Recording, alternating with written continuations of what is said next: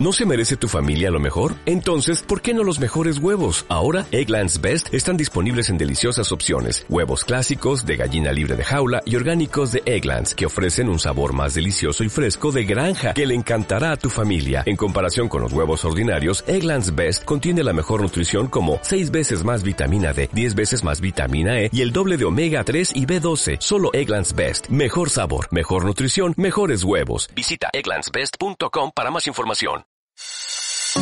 La manera más fácil de viajar, el método más barato para transportarse. Si leer es un vicio para ti, en Pájaro Periférico hablamos sobre libros y autores.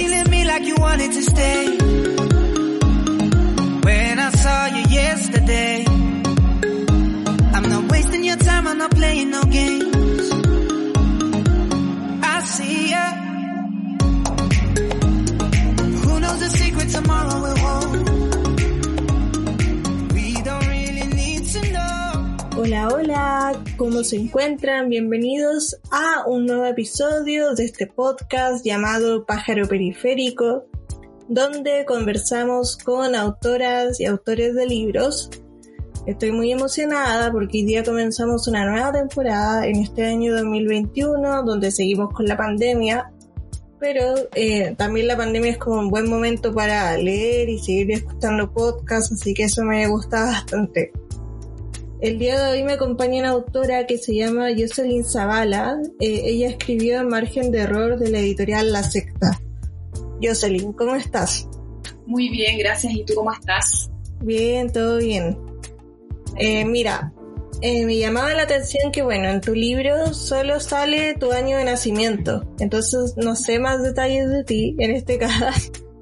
Recién hablamos un poquito antes y me contabas que eres profesora.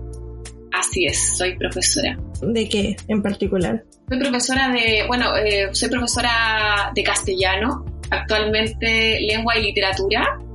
Ese es como mi, mi, título. Y hago clases en, en escuela y también hago clases en la Universidad de Santiago.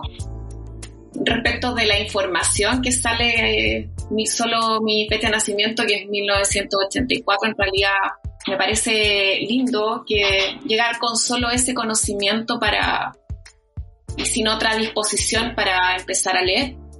Mm. Claro, ¿por qué, ¿por qué quisiste que fuera así? Como que no se supiera más de ti, por ejemplo. Es que, ¿qué más quizás? ¿Qué más? ¿Qué más importante? No sé, es como en el, es como en el currículum. Claro. ¿Para qué poner la foto? ¿Para qué? En realidad, ¿para qué? Creo que con la fecha de nacimiento y, el resto también eh, lo puedes ir descubriendo quizás a través de la lectura. Pero creo que por el momento, para, para leer este libro, no creo que sea necesario ese otro conocimiento para poder como disfrutarlo o para poder entenderlo.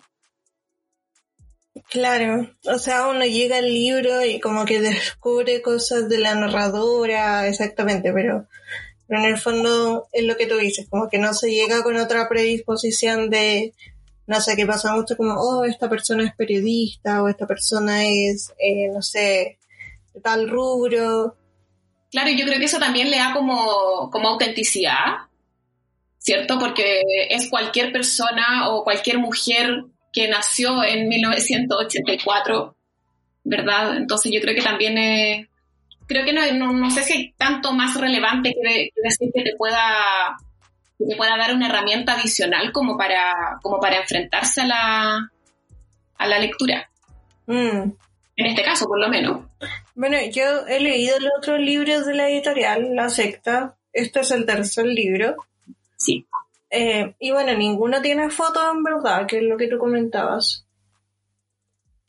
Así es. Eh, bueno, ninguno tiene, tiene foto en realidad como que no, no es, eh, no es información como, como relevante lo que, lo que pueda aportar la, como la foto, la imagen.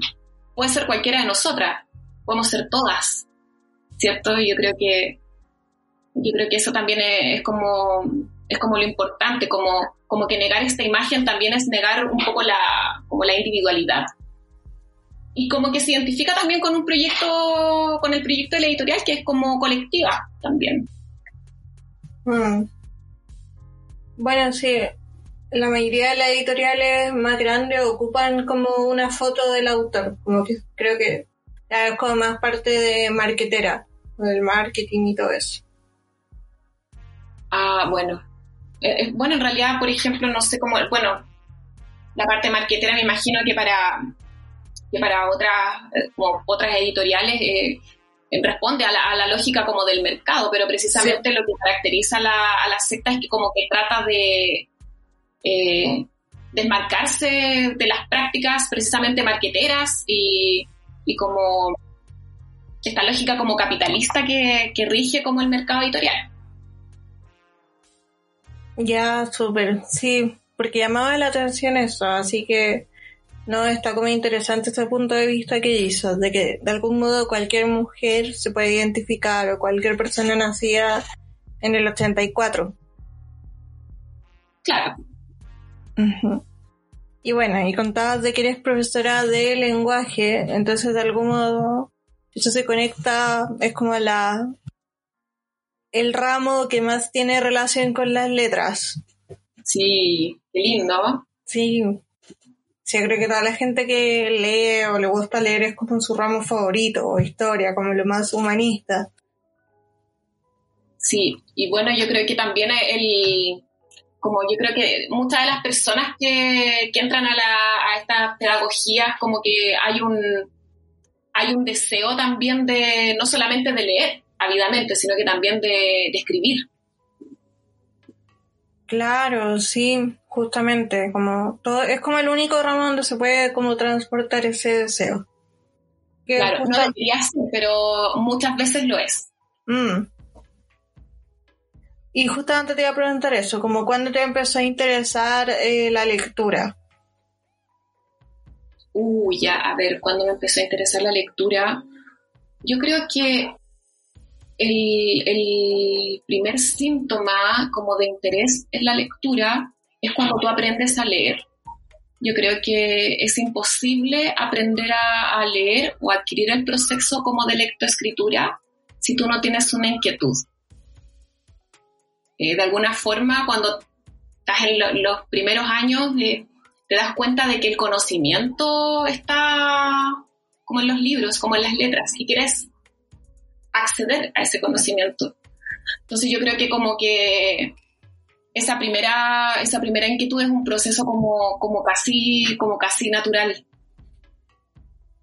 Entonces es como la primera, como el primer acercamiento eh, a la, como a la lectoescritura, por, por decirlo de alguna forma.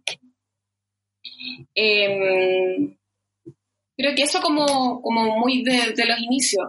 Después es algo que se pierde en realidad cuando, cuando vas creciendo, todo lo que esté ligado como, o cuando perteneces como a una, a, cierta clase social, como que el tema de eh, cualquier cosa que esté ligado al, arte no es una carrera potencial que tú, a la que tú puedas eh, optar, no es una alternativa. Y lo que más se parecía a la literatura o lo que más te acercaba a la lectoescritura era precisamente una pedagogía. Y yo creo que por ahí va fue algo que guardé durante, durante muchos años. Y me reencontré con la escritura ya, yo creo que cuando entré al taller de al taller que daba eh, Francisco por los libros de la mujer rota. Creo que ese fue como mi, mi reencuentro después de muchos años con la escritura. Ay, qué bacán. Bueno, Francisco, para quienes no saben, bueno, él fue editor de los libros de la mujer rota. Y él justamente también es uno de los fundadores de la secta. Así es. Sí, también vino a este podcast hace mucho tiempo. Mm.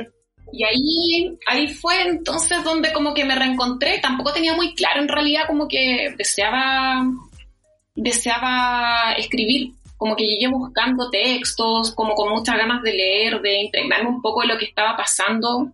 Sabía que estaban pasando algunas cosas, sobre todo con las editoriales independientes, y quería impregnarme un poco de esto, y ahí como que me reencontré con este, con este gusto por la, por la escritura colectiva.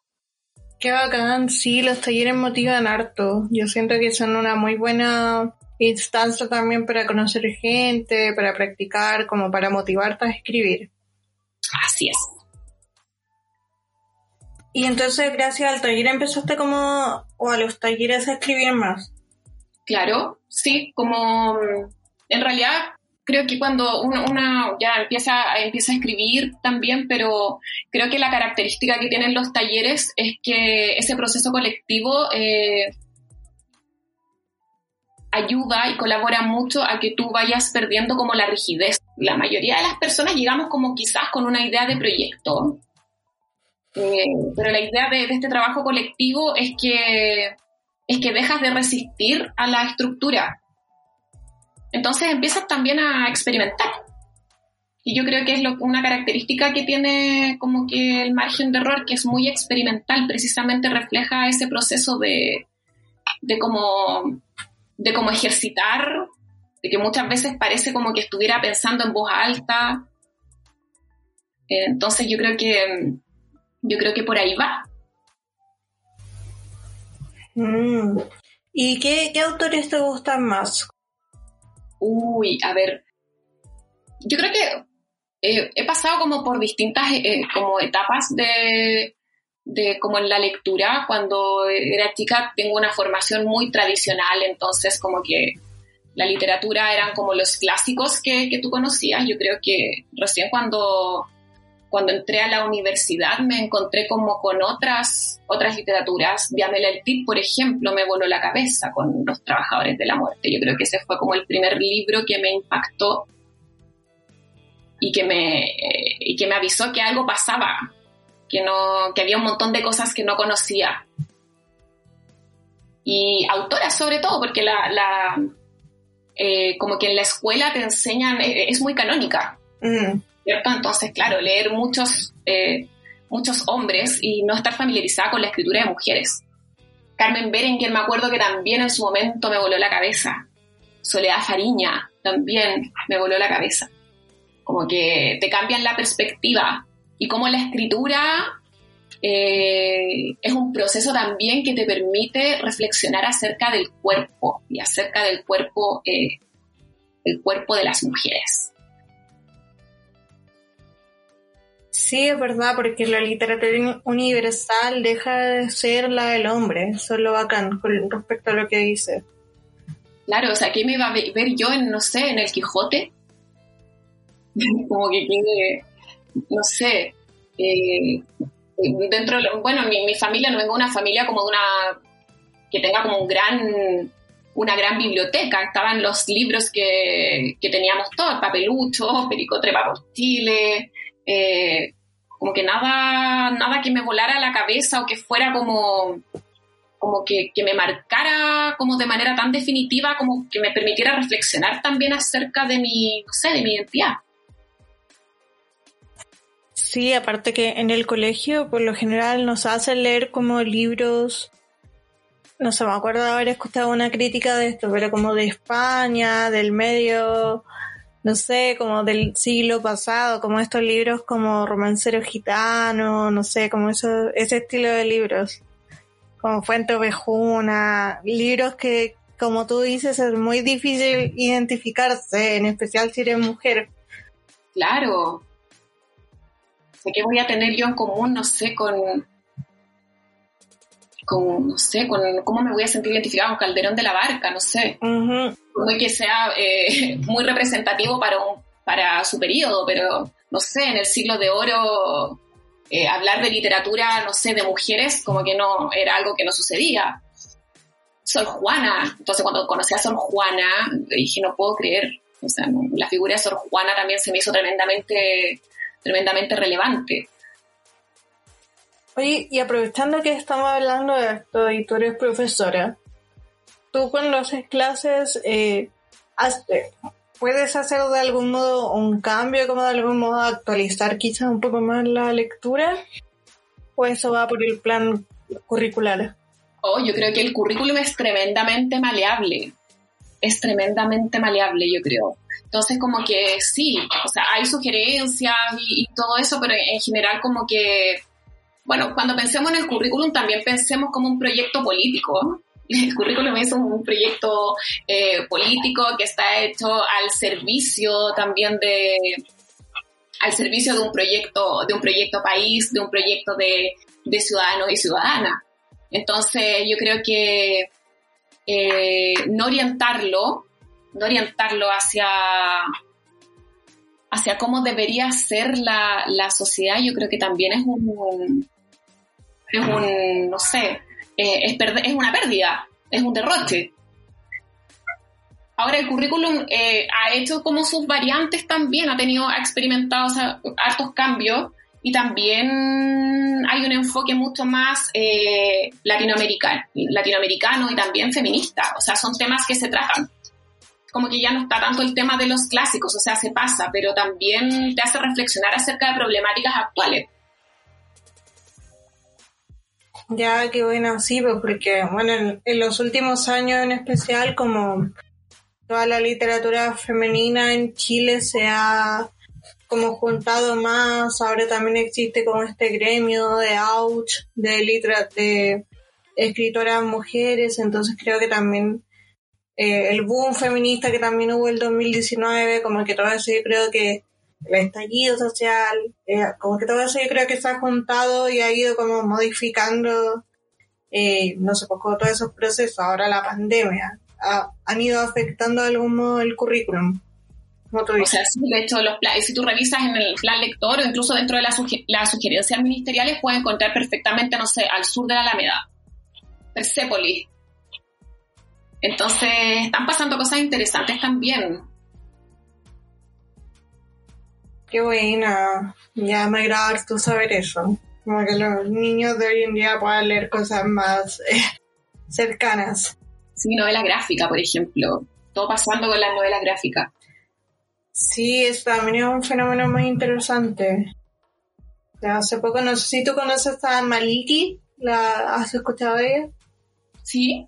Que ella es la, una de las ilustradoras chilenas, que fue como una de las primeras eh, ilustradoras mujeres, justamente. Y ella como que empezó a hacer novela gráfica, es como es un estilo súper específico, entonces eh, su trabajo lo que ha hecho también es como muy bueno y al principio tocaba como temas muy femeninos, muy importantes, como que también hablaba como de sexualidad, entonces como que todos sus libros de algún modo son muy reveladores para la época también. Sí, yo creo que el, trabajo de, de Maliki también para como para descubrirse a propósito del cuerpo, yo creo que ha sido súper importante. El cuerpo y el erotismo. En un país como Chile, donde todo lo gráfico tampoco se valora mucho como las artes, entonces es súper relevante eso. Bueno, yo creo que, bueno, precisamente pasa, pasa eso, o sea, eh, eh, yo creo que hay un montón de literatura eh, escrita por hombres que permite reflexionar desde pequeño acerca del placer, pero eh, ¿por qué no conocer antes a Maliki? ¿Te das cuenta? Que te permita decir, oye, mira, el placer en realidad no es solamente una experiencia eh, masculina. El placer y el erotismo también eh, es, es de todos los cuerpos. Sí, de hecho cuando se habla como de ilustración en Latinoamérica, yo creo que siempre se piensa más en, hombres como Kino, como el creador de Condorito. Entonces es verdad que se ha masculinizado más de algún modo y bueno, como en varias áreas, en casi todas las áreas de la vida, no se ha hablado tanto de las mujeres. Oye, pero lo que pasó con Malik igual fue súper como curioso porque dentro de todo lo que ella hacía había muchos eh, hombres que pensaron que ese trabajo era para su propio goce. Claro. Sí, algo así. Sí, ella. Sí, ella, bueno, le ha pasado varias cosas, así que sí, justamente sí. Ah, y de hecho, por eso mismo también ella. no pensé que iba a hablar tanto de Maliki, pero como justo pasó esto. Eh, sí, pues. Y justamente por eso también se empezó a crear también otro gremio de mujeres que hacen ilustraciones. Ella creó hoy en día la revista Brígida, porque también ha pasado eso, como las mujeres se han juntado más eh, de distintas artes o distintas como medios eh, ante el machismo al final. por eso el, trabajo colectivo nos ha traído puras alegrías igual. Mm. Sí, y, bueno, y retomando un poco, volviendo un poco como a tu libro justamente por eso, La Secta es una editorial eh, que está mayoritariamente compuesta por mujeres eh, y, y, disidencias. Así es. Son, ya han publicado por las mujeres. Así es, eh, sí. Y el proyecto que viene luego también es, hoy es un, es un proyecto fantástico, un texto muy vertiginoso también eh, así que quiero que me gustaría que estuvieran atentos porque viene la novela de Carolina Enríquez. Y, la verdad es que también reflexionar en torno a lo que es el cuerpo y el placer a través de esta historia que sube, que baja, que te mueve, que te mueve por distintos espacios. Ay, qué bacán. ¿Y cuándo saben más o menos cuándo le van a lanzar o todavía están viendo como las fechas? Eh, la verdad es que estamos todavía trabajando en eso, como que dentro de, nuestro trabajo no, no, tenemos mucho esa urgencia o no respondemos a esa urgencia de, publicar. No, no, tenemos todavía también con el ritmo con el que con el que se están desarrollando las cosas, digo, digo por por el contexto como que ha, roto todavía mucho más como la periodicidad de, la, de las publicaciones. Entonces la verdad es que ah. todavía podemos decir que estamos trabajando en eso, pero que todavía no tenemos una fecha. De hecho, yo ni siquiera tampoco he, tenido un lanzamiento. Sí, sí, justamente eso te Bueno, la editorial de ustedes eh, Pasó que justo, si no me equivoco, se lanzó como el 2019, ¿no? Eh, sí. Y fue como un poco antes del estallido, como que les han tocado varias cosas. Después la pandemia, me acuerdo que el lanzamiento de Jessica Araya de su libro también fue como justo unos días, creo, antes de la pandemia.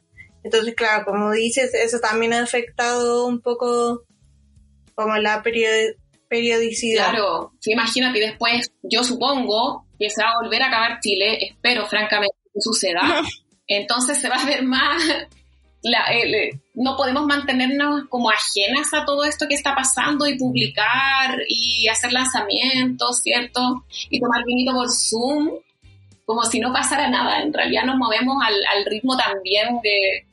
Eh, que, que, nos permite que nos permite el contexto Sí, es verdad. Y justamente ese que dices del vinito del por Zoom, eh, ¿por qué no, no quisieron hacer un lanzamiento? ¿Piensan hacer un lanzamiento de tu libro? Pensamos, pensamos en hacer un, lanzamiento, pero en realidad todavía las fechas están en evaluación. En evaluación por lo mismo. Hacer un lanzamiento también es, es un proceso como, como cansador también y como que sentimos que tampoco es como lo importante ahora. Yo me sentiría incómoda también. Ah. Creo que si, si, tú me preguntas, es como, a, pesar de que puedan ser textos que están muy conectados con la realidad, eh, la gente se está muriendo. Eh, y ahora mientras estamos conversando, los helicópteros están pasando bajito. ¿Te das cuenta? Entonces es bien difícil sentarnos a hablar de, de, literatura y sentarnos a, celebrar, porque un lanzamiento también es un poco una celebración eh, con este con este escenario. Está difícil. Sí, es verdad, no lo había pensado así, pero tienes razón.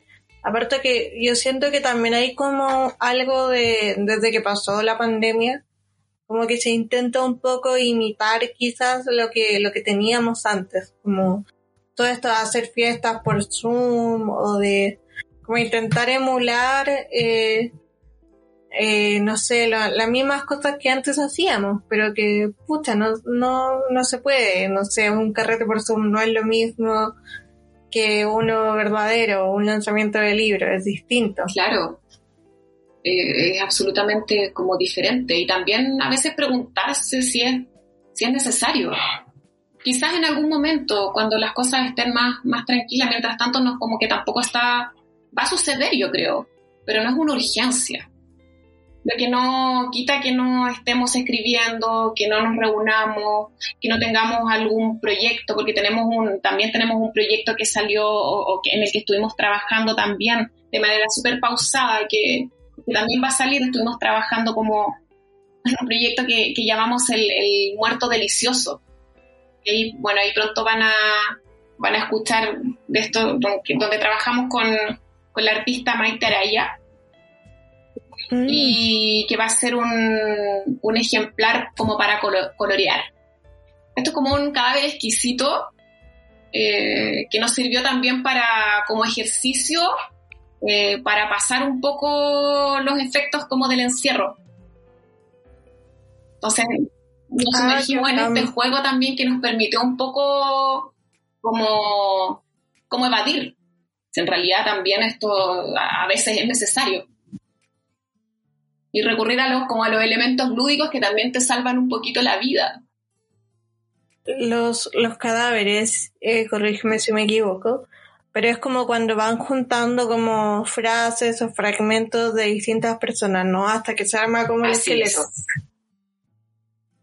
Cada uno escogió fragmentos como de sus, eh, de lo que estaba leyendo o de algo de sus autoras eh, favoritas y, los reunimos en este, en este proyecto, que también va a salir en, en su momento.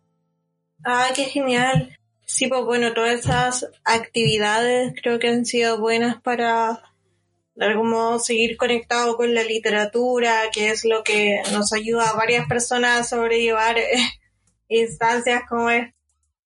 Y sí. Y bueno, ya hablando de tu libro más precisamente, se llama Margen de Error. Y a mí me gusta porque tiene ilustraciones, lo primero que llama la atención son las ilustraciones. Son súper bonitas, tiene como, como un cuerpo, en un mapa. ¿Qué opinas de las ilustraciones que acompañan a tu libro?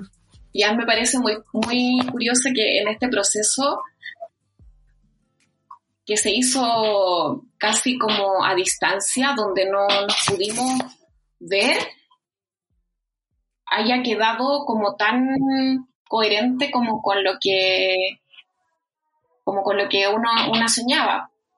Creo que es muy coherente con el contenido y además como que te entrega información como complementaria, como que te ubica, te da esta idea de, de mapamundi, de atlas, de, de un poco de, al momento de abrirlo, eh, permitirte pensar eh, dónde estoy y hacia dónde voy o hacia dónde podría llegar o los lugares que he ido recorriendo. Claro, tu narradora muchas veces te pregunta eso, como dónde estoy, que es como lo, lo central y por eso como que los mapas son algo como tan relevante. Sí. De hecho, Nona Fernández es la que hace estar la contratapa de tu libro y ella un poco habla de eso. Un honor. Sí, ¿y tú cómo te sentiste con lo que escribió ella? Oye, pero lo que pasa es que es como... Conocí a, Nona Fernández muy desde la teoría, muy admirando lo que ella siempre escribía, eh, como un referente como dentro de la literatura y que de repente esté en tu libro, creo que es como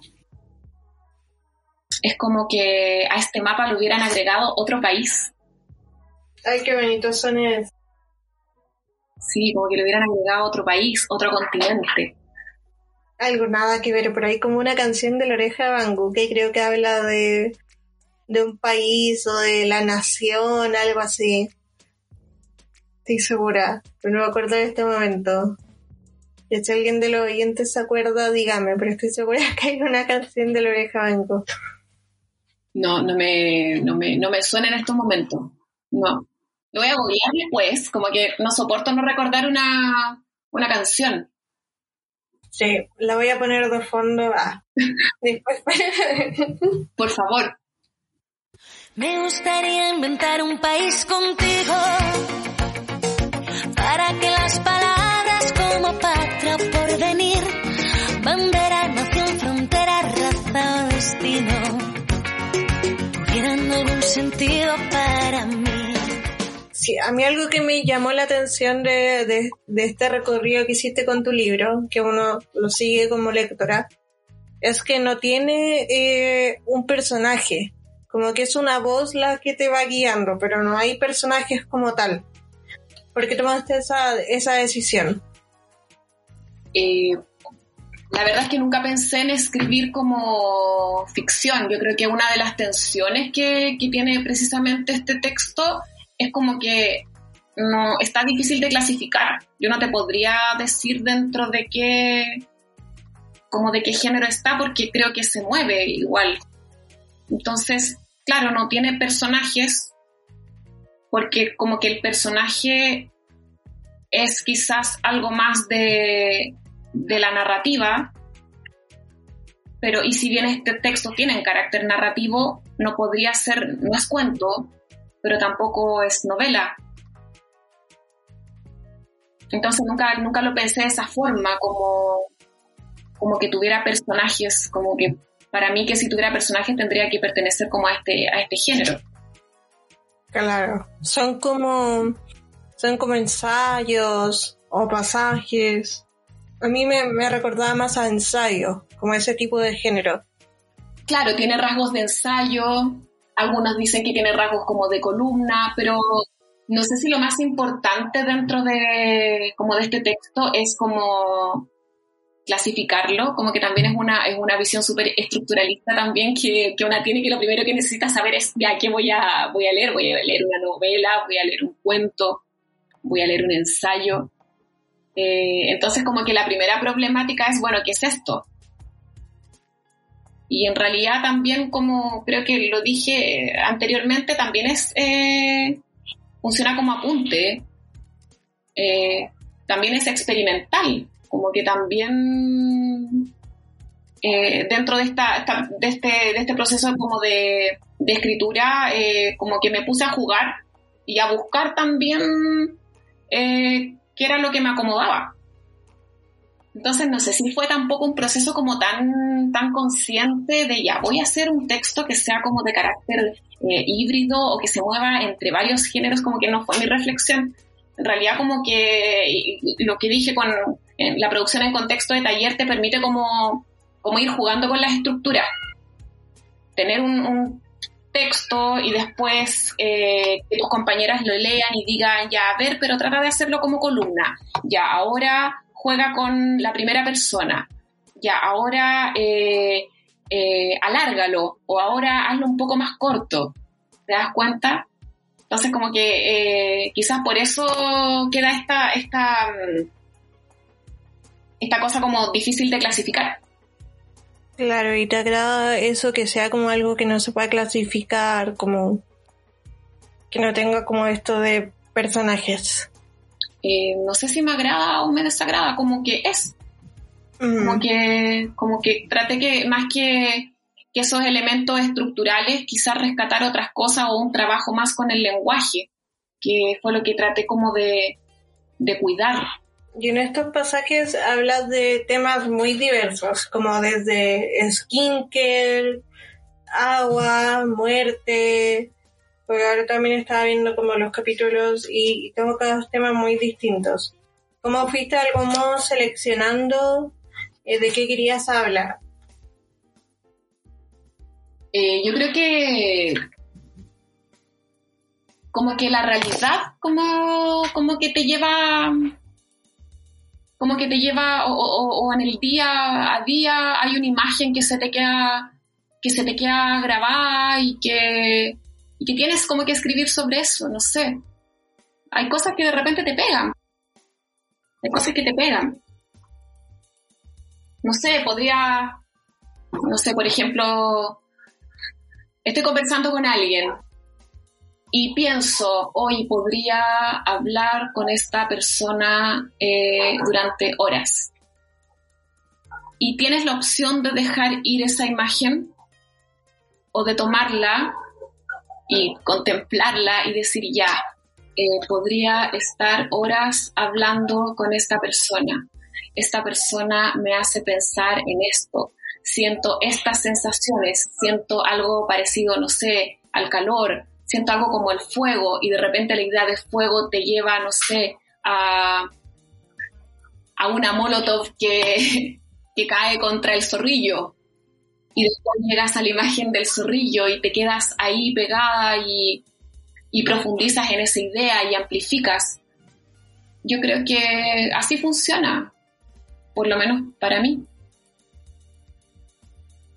Ya tú hablas en un momento de el invierno de la vida, en uno de tus pasajes, que dices, lo voy a leer para que se entienda un poco el contexto más para la gente que escucha porque bueno, en este libro tú nos hablas de, hay cosas eh, geográficas, por así decirlo, como que hablas de, el libro, por ejemplo, parte en un momento hablando de las islas, eh, hablando de, del agua.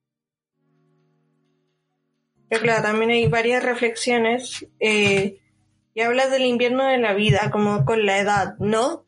Sí, pero no recuerdo, hoy, perdón, no recuerdo, no recuerdo en qué parte Sí, espera, lo estoy buscando.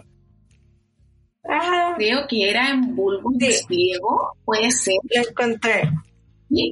Dice, el invierno de la vida trae consigo el deterioro progresivo de funciones básicas, entre las que se encuentra una baja considerable en los niveles de energía, desorientación y la pérdida gradual de la memoria. Y está en la parte de bulbo y espliego. Sí. Me acuerdo que eh, Isabel Allende también tenía como un libro sobre el invierno, ¿no? Y lo y lo relacionaba como con ay este escritor Alberto Camus, si no me equivoco. Porque quisiste hablar como del invierno de la vida. O sea, más que más que eh, la idea del invierno de la vida, que es como el paso del tiempo, que es como la vejez, eh, creo que una de las cosas que me aterra es la pérdida de la memoria. Mm. Como que en realidad eh, lo terrible del paso del tiempo no es, eh, no es no es verte quizás más arrugada o no tiene que ver con esa con esa percepción estética sino que tiene que ver con el deterioro de las de las de tus funciones y sobre todo cómo, cómo vas perdiendo los recuerdos, yo creo. Creo que es un miedo. Y ese texto, ese texto apunta principalmente a que ya es, cierto, eh, es inevitable el olvido, como que los recuerdos se van, pero hay cosas que te permiten recordar, y en este caso tiene que ver con los olores. La memoria olfativa, que es como lo que rescato acá, se puede, puede ser que ya no recuerde cosas, pero mi memoria olfativa me va a permitir atar algunas, algunas de ellas.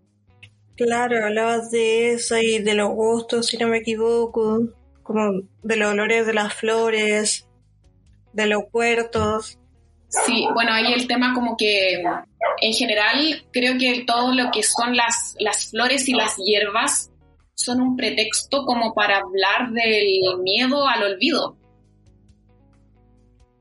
Como que esas son, son las claves igual como todos los, casi todos los textos yo creo que tienen en común el, el, cuerpo, cómo funcionan los órganos, cómo nos movemos en el, en el mapa. Sí, eso te iba a decir, porque algo también que se ve en tu libro es que muchas veces se habla también como de de la raza, o más que la raza, bueno, de ser morena, de ser mujer. Y, claro, eso también como que nos ubica en un mapa de algún modo haciendo la conexión con las ilustraciones y todo, como que te, te marca como también el hecho de ser mujer en el mapa, o ser una persona morena. sí. Yo creo que, que sí, pues sobre todo se ve como en el en Secretos de Belleza Coreana, donde en general como que adoptamos una serie de ritos como que no están hechos para nuestras pieles. Y como desde, desde pequeñas eh, en general fuimos como eh, sujetas de experimentación de los deseos también de, de nuestras madres o de nuestras abuelas que nos frotaban con fuerza, no sé, una piedra pomé para que nuestra piel no solamente estuviera más limpia, sino que también estuviera más blanca. Mm. O te lavaban el cabello con manzanilla, con la secreta aspiración de que también se aclarara. Porque, mm, bueno, yo crecí en los 90 y como que el ideal de belleza o la guagua linda era la guagua blanca. Claro, es verdad, y hasta este año todavía hay gente que cree eso. O sea, sí, es cosa de mirar como la publicidad. Sí, que no hay que confiar en la publicidad blanca. Ah, Claro, y lo ves como, eh, por ejemplo, eh, las fotos de... eh, bueno, ese texto, ese texto originalmente, o no recuerdo si era otro, pero mencionaba el ejemplo de Cecilia Pérez. Cecilia Pérez, que es morena, pero estuve en las fotos como de las campañas y está absolutamente blanqueada. ¿Vale? Sí, en la revista acá. es morena. Igual eso también es un problema, yo siento que, bueno, todavía se da que al criticar mujeres, o, o bueno, en verdad cualquier persona, aunque sea, siento que no se debe apuntar a, a las características físicas, por ejemplo, bueno, pasa más en mujeres, pero como que al final no va al caso, como en especial a la gente que es del gobierno y se ve mucho en Twitter, es como, no sé, es como, ya, pero lo estamos criticando como por no hacer las cosas bien, no porque sea morena o no porque París es bajito, no sé. Claro, entonces, me- por eso me pregunto, ¿es relevante alterar el color de piel para hacer campaña, para tener credibilidad? Sí, la tele, la tele chilena en especial sigue siendo muy blanca. Sí, absolutamente. Y bueno, tú justamente hay una parte donde pones, eh, habla sobre y dice, habla sobre las sanguijuelas. Dice, se dice que existen 650 variedades de sanguijuelas y mencionas varias y después terminas con diciendo, las que me han pegado a mi piel son las que me dan un lugar cuando digo que soy mujer, sudaca, morena y bajita. Sí. Sí, bueno, ahí como que mm, se hace una, una analogía entre las sanguijuelas y, y lo que es las palabras. Como cuáles son las palabras que se te quedaron. Palabras que se te quedaron pegadas como sanguijuelas. Entonces te pregunto a ti, ¿cuáles son las palabras que se te quedaron pegadas como sanguijuelas? A mí en el libro, bueno, a mí también me tocó como todo eso que, que hablabas, como de ser morena, porque siento que hay mucha discriminación respecto a eso. O sea, ahora estoy viendo las cosas que subrayé de tu libro cuando lo leí. Había varias partes que me gustó. Había una parte que de hecho me, me recordó un poco al libro de la Camila Gutiérrez, como que te expresaba era como un zorzal o una tragedia, no me acuerdo muy bien cómo era. Algo de algo del agua era. Puede ser la trilogía de los cuatro elementos, ¿o no? Donde hablamos del agua. Exacto. Ya, oye, yo también lo estoy hojeando porque la verdad es que no me acuerdo. Pero Ya. la trilogía de los cuatro elementos. Sí, sí, ya me acordé. Aquí está, sí. Como que ya hablabas de la, del agua, ahora ya la encontré, y le decías como, como que le ibas, eh, explicabas que todo era como una especie de zorral. Entonces era como que había distintos tipos de zorrales. Entonces, por ejemplo, el arca de Noel era un zorral universal. Eh, cuando empieza a llover, claro, llueve negro, era como manto zorral, no sé, entonces como que ahí vas dando ejemplos. Se me da mucha risa eso, como que me, me acordó mucho, en especial por los las características religiosas como que me acordó un poco a, a Joven y. Ah, bueno, sí. Eh, bueno, no, no.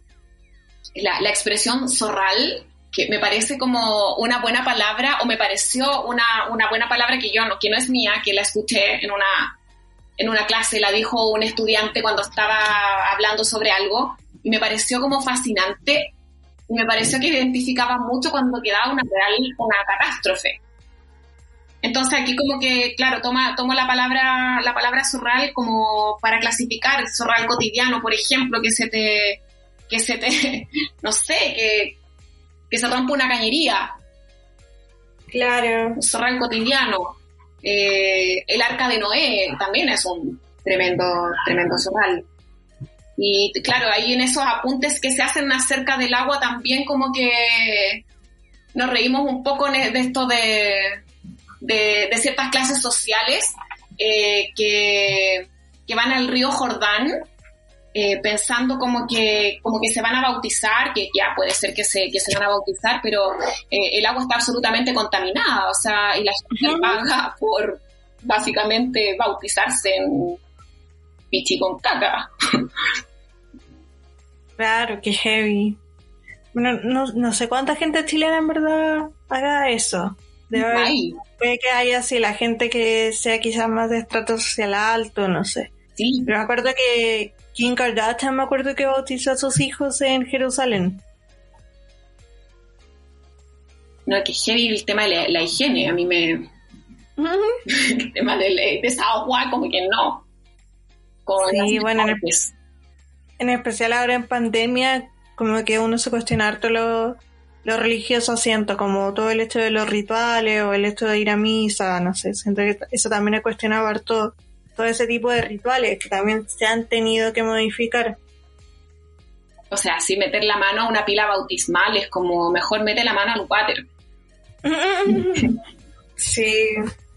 No, vi cómo cambiar las cosas.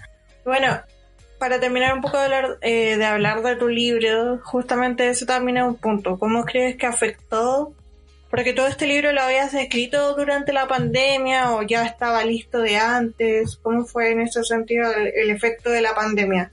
Eh, la verdad es que el libro no se, no, se, no se escribió en contexto de pandemia, el libro está escrito de mucho antes. Lo que sí em, se hizo en contexto de pandemia fue la edición. Eh, trabajé con, bajo la mano pedagógica de Patricia Espinosa, eh, que me guió, o sea, que me, que básicamente eh, hizo como la poda y me dijo esto sí, esto sí, esto no.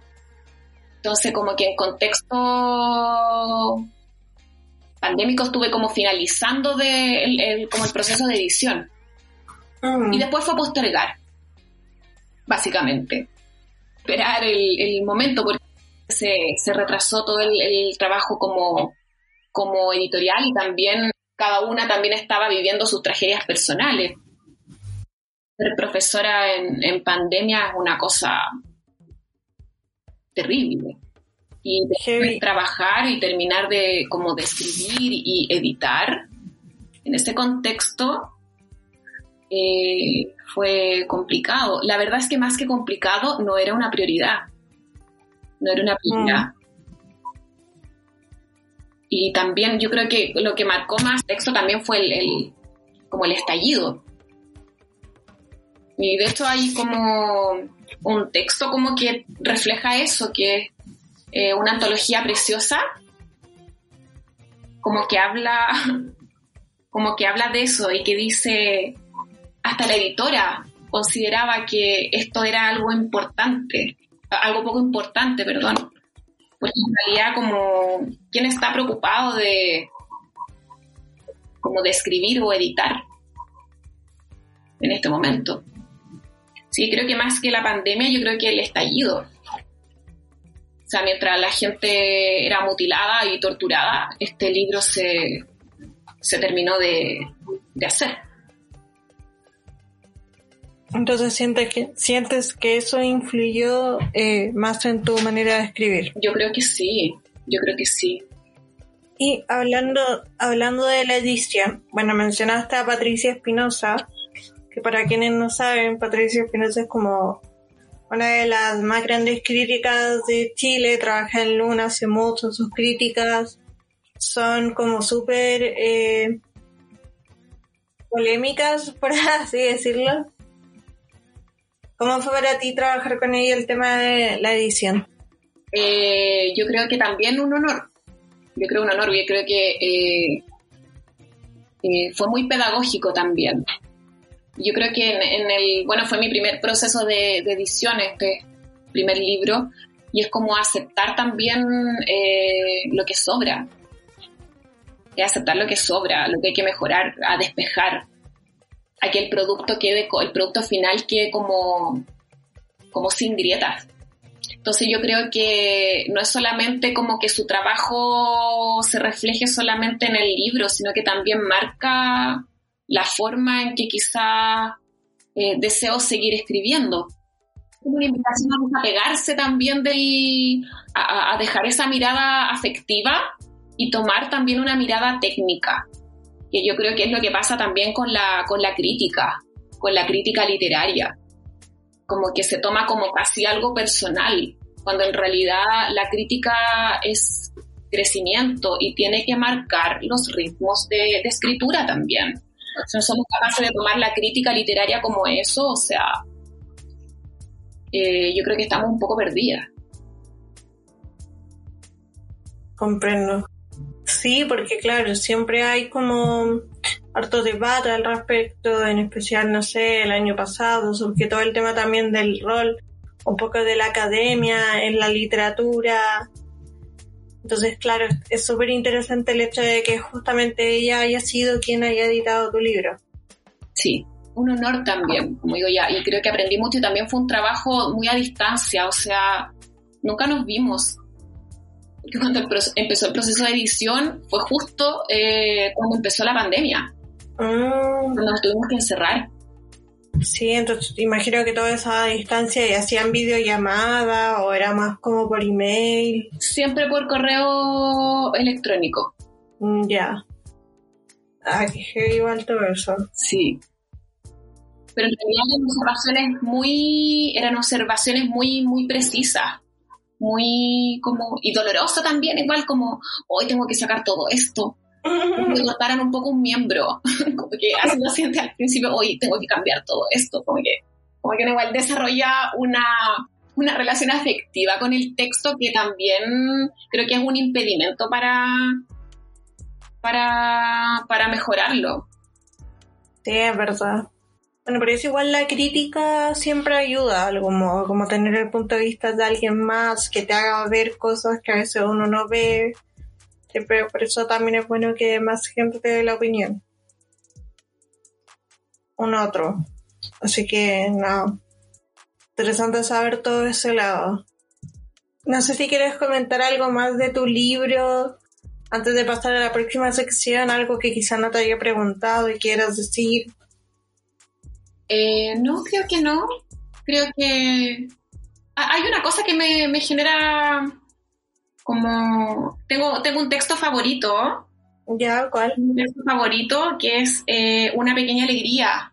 Fue escrito hace varios años, mucho antes de que de que este libro eh, fuera siquiera se pensara en existir y, habla de Lucía, de la señora.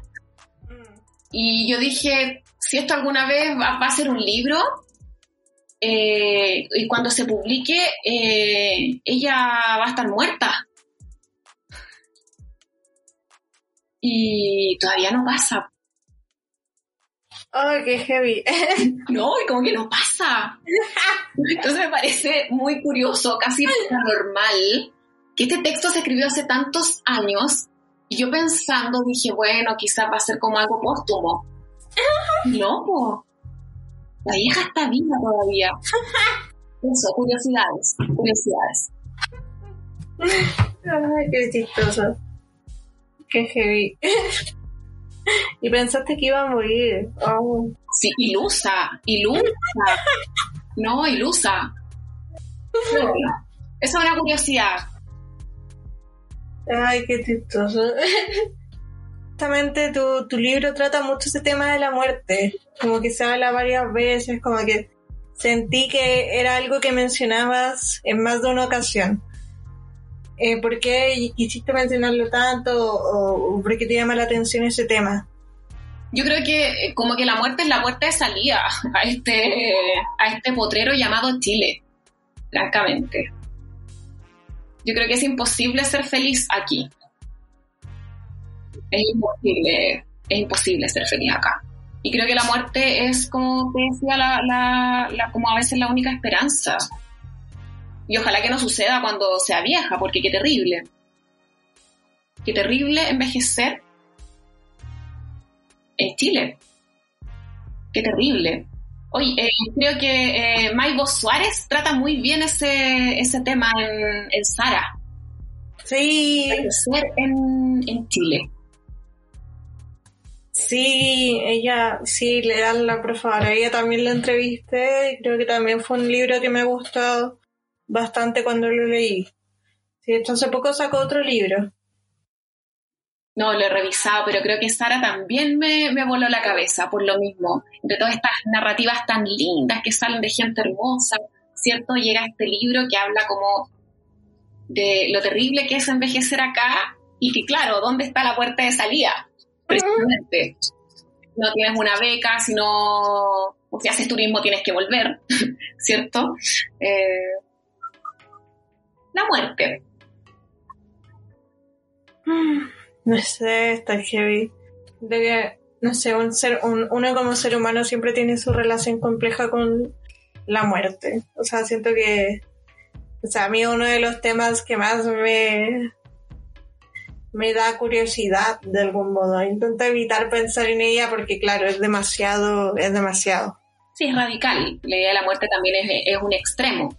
Un extremo, ¿cierto? Sí, por eso choca un poco. Bueno, habiendo dicho eso, eh, voy a pasar a la otra sección de preguntas rayo. Y tú comentaste que conocías un poco y es como preguntarte si es eh, una opción u otra. ¿Estás lista?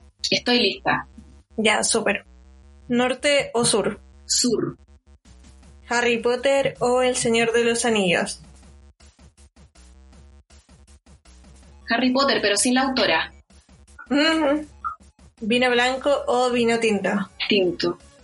¿Ficción o no ficción? Ay, no ficción. ¿Dramaturgia o poesía? Poesía. ¿Pati Maldonado o Raquel Argandoña? O hoy no son la misma persona. No. Ahí pasa palabra. Ya. ¿TVN o Canal 13? Eh, TVN por las teleseries. ¿Lemebel o Bolaño? Lemebel. Lo último. eh, ¿Quieres compartir algún tipo de manía que tengas? Puede ser con la comida, el celular, el orden, lo que sea. Al escribir. Convivo con la obsesión, la verdad. Eh, por favor, mantengan las puertas cerradas. ¿En serio? Todas las puertas cerradas, eso. Closet cerrados al momento de dormir, por favor. no, pues yo soy lo contrario. Se- a veces me pasa que dejo cajones abiertos. No, por favor, no. Las ideas se van por ahí. No, bueno, sí, es verdad. Es mejor tener, es más seguro tener todo cerrado. Sí, es verdad. Sí, más con el año pasado que hubo como plaga de polillas. No, tiene toda la razón. Es más práctico. Gracias. Sí, te, te- te cedo la razón. Bueno. Y hoy en día, ¿en qué proyecto estás? Eh, profesora en pandemia, ese es como mi principal proyecto. Paso todo el tiempo eh, casi eh, dedicada a la pedagogía, a preparar las clases. Y eh, sí estoy escribiendo. Tengo ahí un, algo que está que estoy ordenando y que espero esté listo esté listo pronto. Ya, genial. ¿Y sería por la secta o todavía no sabes? Estás como... Vas a ver cuando esté Ah, listo. la secta, sí. Ay, genial. Sí, una buena editorial, así que ojalá sigan publicando cosas. Ay, sí, por favor. Así que eh, es importantísimo que nos sigan leyendo, porque gracias a que nos siguen leyendo, nosotras podemos seguir publicando. Sí, no, y es bueno que haya más mujeres, más editoriales independientes en Chile, que es súper bien. Y lo último, eh, ¿quieres recomendar algo? Puede ser un libro, un autor o autora, alguna serie, documental, lo que sea. Tengo mucho apego a lo que está haciendo Cuadro de Pisa. Eh, les amé mucho porque hicieron una liberación de PDFs maravillosa que me permitió como acceder a una serie de textos de plaquettes que ahora quiero tener. Eh, así que yo recomiendo Cuadro de Tiza. Me encanta, creo que tienen un repertorio pero hermoso. Eh, y quiero tenerlos todos. Ah, qué bacán. Creo que eh, no, no me conformo con los PDFs liberados, sino que estoy viendo ahí cómo, cómo adquirir los, los otros. Ven, ese, y aparte que hay cuadro de Tiza, si no me equivoco, igual es una editorial súper barata, como que se puede comprar los libros. El trabajo que hacen es precioso, tiene una, una curatoría hermosa. Eh, está Amanda, Bering, Amanda Beringer, que la verdad es que me deshace también. Entonces, creo que es lo que podría recomendar. Y por supuesto a la secta. Y atentos a los proyectos que se vienen porque se vienen cosas muy lindas. Ya, bacán. Bueno, muchas gracias, Joseph, por haber venido. Me alegra que hayamos hablado de tu libro, tenía muchas ganas de leerlo. Gracias. Y, también un gusto conocerte, a pesar de que sea a través de eh, esto no presencial, pero nada, un gusto hablar contigo. Oye, muchas gracias, un gusto igualmente. De nada, así eso. Bueno, muchas gracias a todos los que escucharon y vamos a estar publicando, ahora estamos con todo este 2021, a pesar de la pandemia. Es súper bueno como seguir hablando de libros, seguir conversando con las autoras, así que nada, también recuerden seguirnos, comentar, eh, andar como compartiendo en redes sociales, que es súper importante para cualquier emprendimiento, libros, podcast, lo que sea, así que nada, se agradece. Eso, tal, una próxima, que estén muy bien. Tao. La manera más fácil de viajar, el método más barato para transportarse. Si leer es un vicio para ti, en Pájaro Periférico hablamos sobre libros y autores.